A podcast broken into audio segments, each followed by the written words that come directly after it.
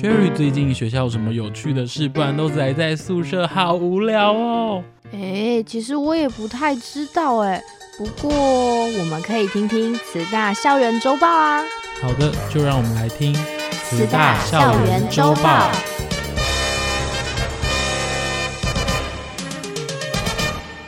立足花莲，放眼国际。慈济大学邀您一起来关心全世界。大家好，我是 Porter，我是 Sherry。现在已经是二零二二年，COVID-19 疫情还是反反复复，如何防疫依然是世界各国最重视的一大威胁。科学家们也努力地研究更有效的防疫和抗疫方法。是的，疫情打乱全世界的脚步，慈大师生研究团队也从二零二零年初疫情蔓延之时就开始投入 COVID-19 快筛试剂研究。现在进行中的还有抗体检测试剂。施打莫德纳、AZ、BNT 或高端等新冠肺炎疫苗后，体内是否会产生抗体？抗体又可以维持多久？经过抗体检测试剂的测试，更可以了解注射疫苗后的抗体反应，来作为未来施打疫苗政策的参考。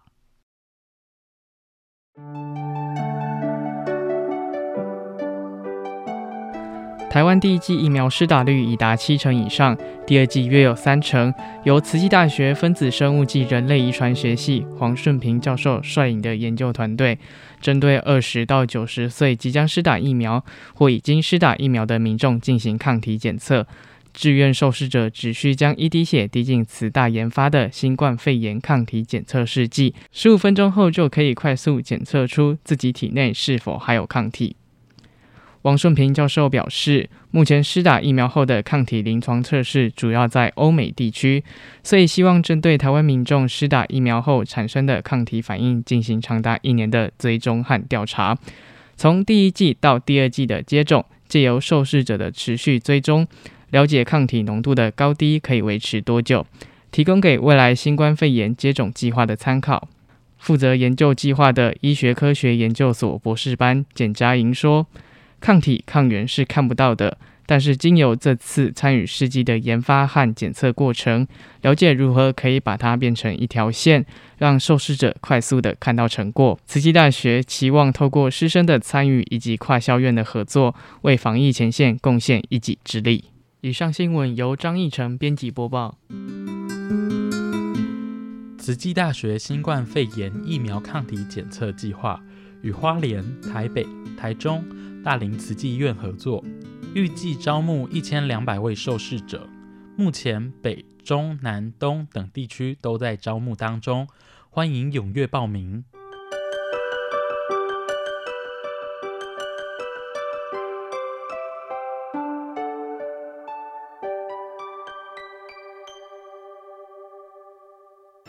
慈大校园周报。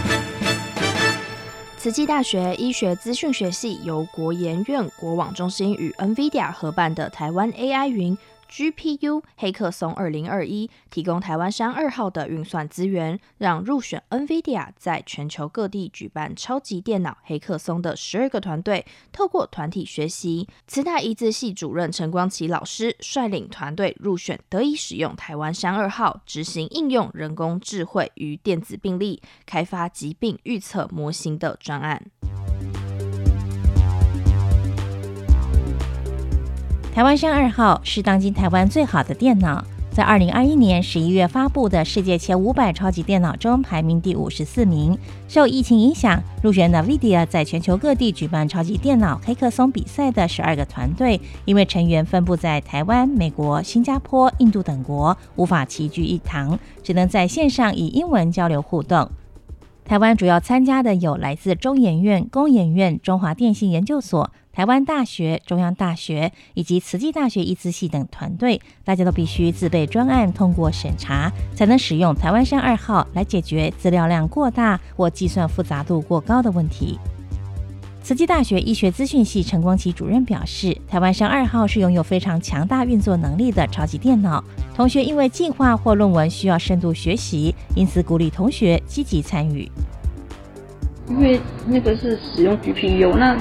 GPU 那个是一个运算能力非常强的的超级电脑，然后那我们这边都没有办，就是说我们这边的即使是比较好的电脑，也没有到那么运算能力没那么强。那他们现在要做的那个那个 project，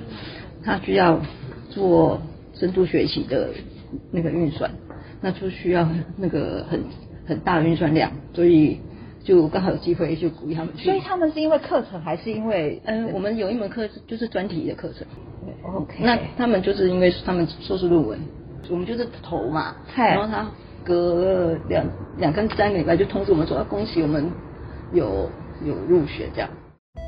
参加团队的四位同学，在陈光启老师的指导下，以应用人工智慧在电子病历资料上为研究主题。其中，吕婉容、陈其君是硕士班生，他们针对罹患糖尿病的患者，开发一个可以预测是否并发忧郁症、癌症的人工智慧模型。另外，赖汉生、江晨佩则是大四学生，他们针对一般人开发是否罹患酒瘾症候群及酒瘾患者是否罹患并发症的预测模型。医资系四年级的江晨如表示，之前未曾参与过类似的比赛，这次经验除了可以增加自己的学习履历外，也可以在线上和来自不同国家的人才交流，让自己对未来发展有了更多不同的思考方向。对，因为我现在大四要去申，就是有有面试研究所这种的，那其实他们也很看重比赛这种东西。那当初我在面试的时候是也没有比赛的这种内容可以放，就只有自工服务而已。那就也也因为有这次比赛，我觉得，呃，我之后去面试或或是要去考试，上面履历就可以放跟城市相关，而且是蛮大型的。它它的就是可以用国王中心的东西去比，然后就学到蛮多。那还有就是它是因为当初没有想到它是用全英文去口头讲述，所以觉得它就是让我就是有点像是重新重温以前就是讲蛮多英文的时候。然后也看到很多组不同他们做的东西，这样就是研我自己如果研以后研究所可能可以做哪些研究，就有些想法，就是借由我们这次做的，然后跟我们看到的。赖汉生同学说，因为专题计划有近一千五百万笔的资料需要分析，刚开始使用个人或学校电脑操作耗时，而且遇到许多问题。因为其实我们是用老师的第一档的资料，那它其实有一千五百多万笔。光一开始在我们电在学校电脑用 GPU 去做建制的时候，其环境建制的时候就蛮麻烦的。虽然网络上很多简单方式，但是实际上运作的时候会有一些问题，有一些版本的冲突等等。那之后有用 TWC 的去跑的时候，第一个是速度快很快，然后再来是它其实它很方便，就是要用 GPU 加速，它其实很方便很快，呃很容易建制。那再来是它其实有。有更比较贵的方案的话，那是可以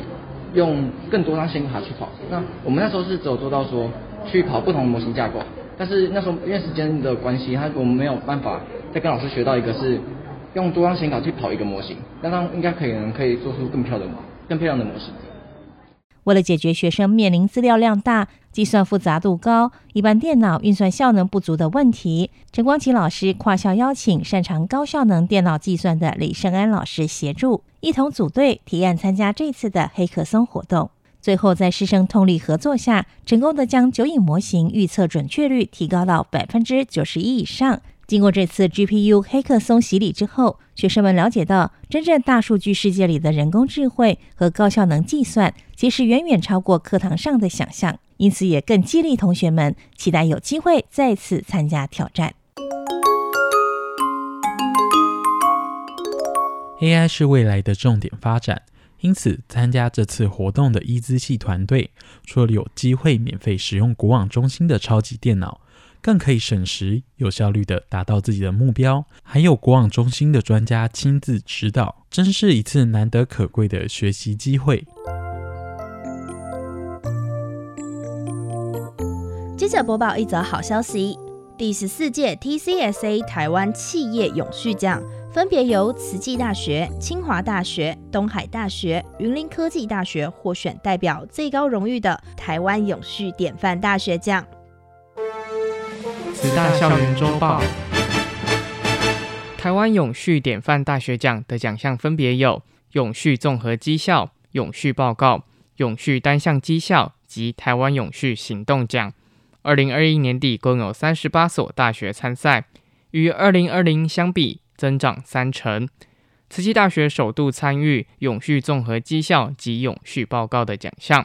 除了永续报告获得大学组银奖的肯定之外，永续综合绩效更获得最高荣誉——台湾永续典范大学奖。慈济大学校长刘怡君表示，感恩创办人证严法师在创校时即给予明确方向，与地球共生息，众生平等，早已落实在师生的日常生活中。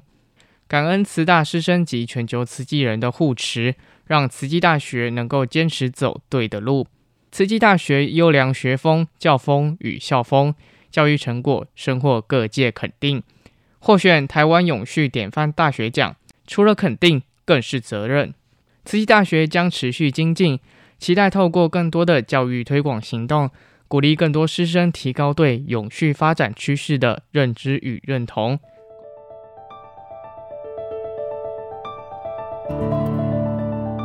慈济大学曾经荣获教育部生命教育特色学校之外，还连续四年荣获教育部反毒绩优学校、行政院国家永续发展奖、教育永续发展奖。另外，在二零一九年的泰晤士世界大学影响力排名中，更荣获了全球第六十七名、全台湾第一名的好成绩。这些都是慈济大学用心办学、力求优质教育品质的成果。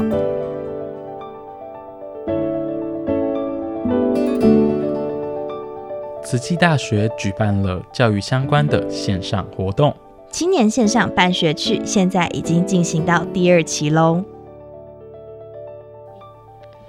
青年线上办学趣是由慈济基金会与慈济大学教育传播学院师资教育培育中心共同执行专案。第二期招募来自全台湾各大专院校五百二十五位大学办，从二零二一年九月新学期开学至今，每周一到两次在线上持续陪伴超过五百位小学伴。青年线上办学趣专案计划，主要因应全球 COVID-19 疫情下停课不停学的目标，希望能改善高中以下弱势家庭学生的学习落差，因而，在一零年暑假开办第一期，招募有热忱的大学生进行线上办学。除了慈济团队所设计的人文课程，提升学生的品德素养外，台湾大学叶秉承教授团队也提供 Pegamo 阅读品学堂教材，让小学伴借由学习化学习增进阅读力。这个在疫情期间，就有台湾很多孩子的学习受到影响，特别是弱势家庭还有偏乡的孩子。哈，五月中开始，因为疫情的关系，台湾的孩子就是必须学校都关起来了，那大家只能在家里上学。哈，那教育部在那个时候，其实教育部其实是有他的远见啊。教育部那时候，其实在之前跟五大电信业者，其实都讲好说啊，他们已经传后哈，差不多三四万片的这四 G 的 SIM 卡。啊，政府也有去买这些平板，都有在买。可是后来政府一件事没有想到的是说，这个 SIM 卡哦，小朋友拿那个弱势家庭的孩子，他拿 SIM 卡回家之后，他没办法上网啊，因为除了那个那个平板是没有办法插 SIM 卡的。那我后来就我们看到一个偏乡的学校哈，贡寮那边那个国小的一个李延昌李校长哈，一一就高兴，他他们学校乱得很好，我就问他说啊，你怎么有办法让这些穷孩子也当上网？李刚有有去募一些那个二手的手机啦，啊，我那时候第一个想哇，要募二手的手机，都要救全台湾的小孩哦，那、就一定要来找慈济哈。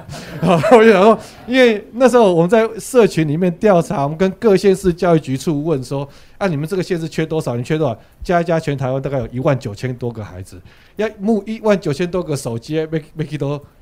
我那时候想法就第一个就是慈济才有这样的能力了。那我我觉得最佩服的是。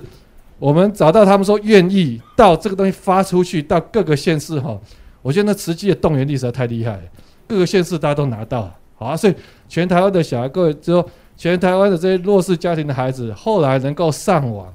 能够学习不中断，这其实都是靠慈济，就是通过慈济让这孩子上课没有问题。可是上课没有问题之后，还有个问题啊，因为以前在学校里面整天在学校，对不对哈？可是现在在家里啊，没人顾这样做。好，他下课以后啊，就你给他网络，给他平板，啊，没有人顾，他就在网络上欧北来啊，对不对？好啊，所以呃，后来呃，慈济这边就觉得说，哎，我们看看怎么样让这些小孩子哈，在学习的时候不会中断，好不不会说因为可以上网啊拿平板就乱七八糟，反而是我们希望能够对他学习有帮助，所以实际启动了这个青年线上办学去这个活动，好，这个这个非常重要的，就是说我们让大学生好来，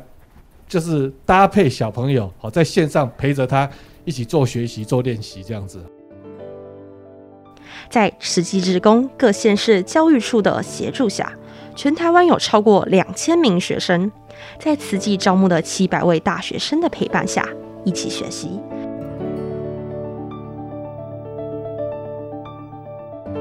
第三期办学趣专案也正如火如荼的规划当中，期待更多愿意付出、发挥影响力的大学生加入线上办学趣，为联合国优质教育目标共同努力。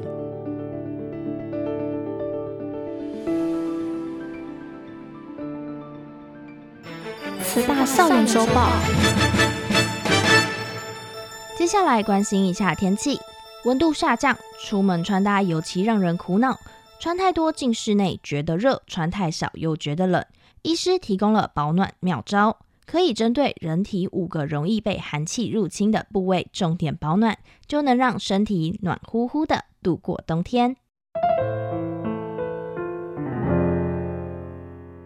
天气寒冷，热腾腾的豆浆喝下肚，全身暖起来。气温溜滑梯，保暖做足很重要，尤其是身体的口鼻、头颈部、肚子、心脏及关节这五个地方最容易被寒气入侵。穿搭可以针对这些部位做好保暖。年纪大的人一定要保暖嘛，啊，帮他加一件外套，在外面我一定用个围巾。台安医院复健科主任医师钟佩珍说。关节的僵硬会让我们的平衡比较差，如果再加上天雨路滑的话，容易摔跤。中医师吴明珠说：“中医讲脚哈，这个寒从什么？足下生，这个部分要什么？哎，袜子要穿上，然后。”肚脐下三寸的地方，关元呢，气海，这个就是我们身体里面自然的一个什么暖气的发动点。那这一定要保养好。有个突出了，这个地方就是我们的大椎穴，脖子后面的大椎穴，进行左三圈、右三圈的按摩或热敷，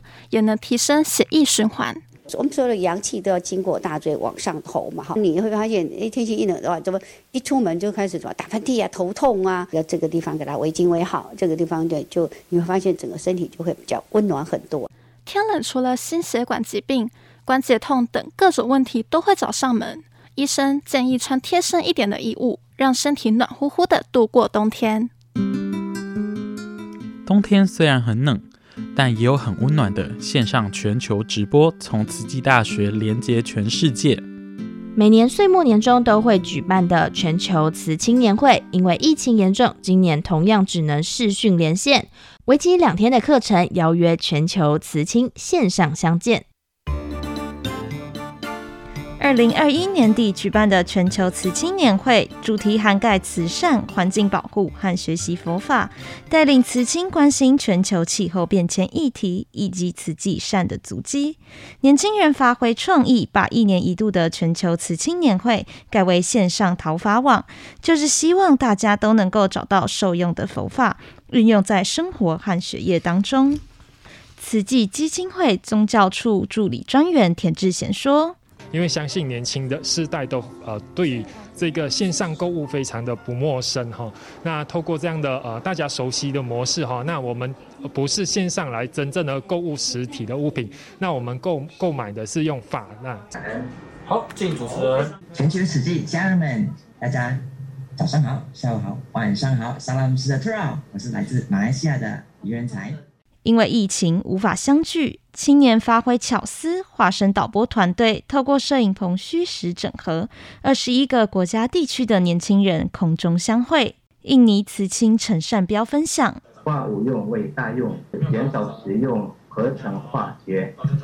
改为安全和环保的酵素，可以做消毒、驱虫、防腐剂、肥料等等。台湾慈青王博仁说。透过一些他们的分享，我们的分享之后，可以彼此交流，然后可以了解到，哦，原来国外的慈青可以做这些事情，那我们是不是可以以来台湾继续做这些事情？菲律宾慈青陈妙玲说：“当一群年轻人聚在一起，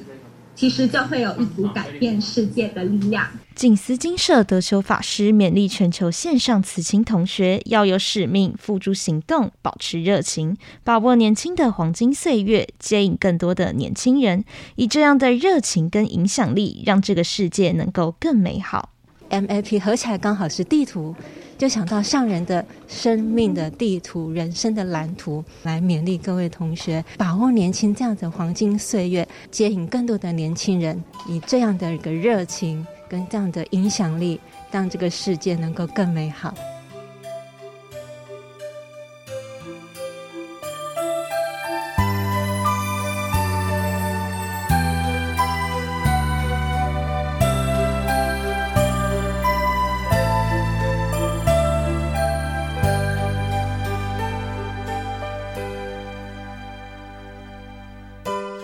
像一首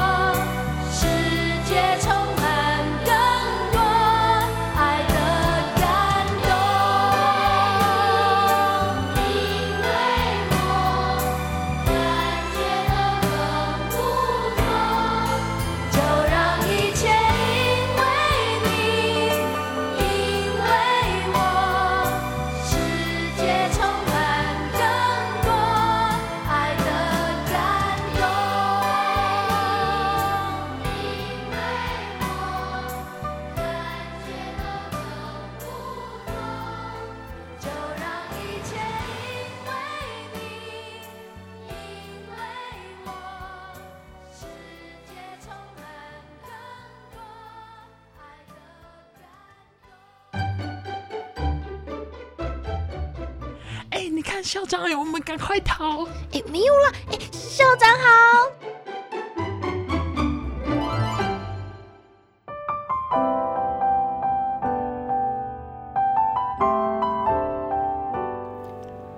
大家好，今天是二零二二年一月七日，欢迎大家进入慈济大学校长聊天室。新的一年，慈济大学校园实习广播电台有新的节目、新的气象、新的主持人。未来大家可以锁定 FM 八八点三，或者在网络上聆听熟悉的教授分享他们的教学研究成果，也可以听到各位的同学分享他们参与活动的心得，或者比赛获奖的荣耀。我们也可以在线上多了解其他的学术领域，看看有什么呃新的课程可以选修。透过慈大广播电台 FM 八八点三，慈大人将连接的更紧密。COVID 疫病已经两年了，很感恩全校师生同仁们的自律与配合，我们平安度过。不仅如此。慈济大学在二零二一年更与医疗置业合作，开发出新型冠状病毒抗体、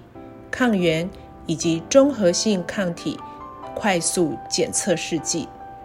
透过慈善置业的支持，我们向外援助了八个国家十九万五千剂的抗体快筛检测试剂。在二零二一年五月到七月，台湾疫情紧张的时候，慈大开发的抗原检测试剂，也援助了国内各县市的快筛站将近六十万剂。最近，研发长黄顺平教授团队更开发出测综合性抗体的检测试剂，可以在很短的时间内就知道我们接受疫苗施打之后，体内综合性抗体的浓度是不是够高。不管怎么样。在新的变种病毒越来越快速的出现的这个时候，我希望所有的师生同仁还是做好勤洗手、戴口罩、避免群聚的防疫措施。二零二二年，在生医、人文、社会科学领域，我们都将会有更新的研究发明开展。去年，我们也整修了宿舍的公共区域。今年会持续这项工程。二零二二年，慈济大学除了透过课程活动实践我们对花东的社会责任，我们也要积极与国际接轨。学校现在签署了很多双联学位的合约，请同学多多了解。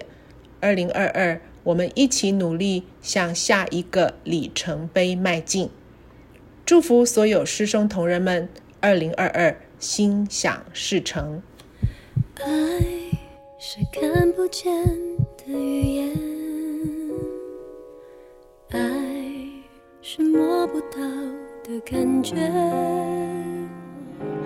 爱是每天多付出一点点，双手合十，不在乎考验。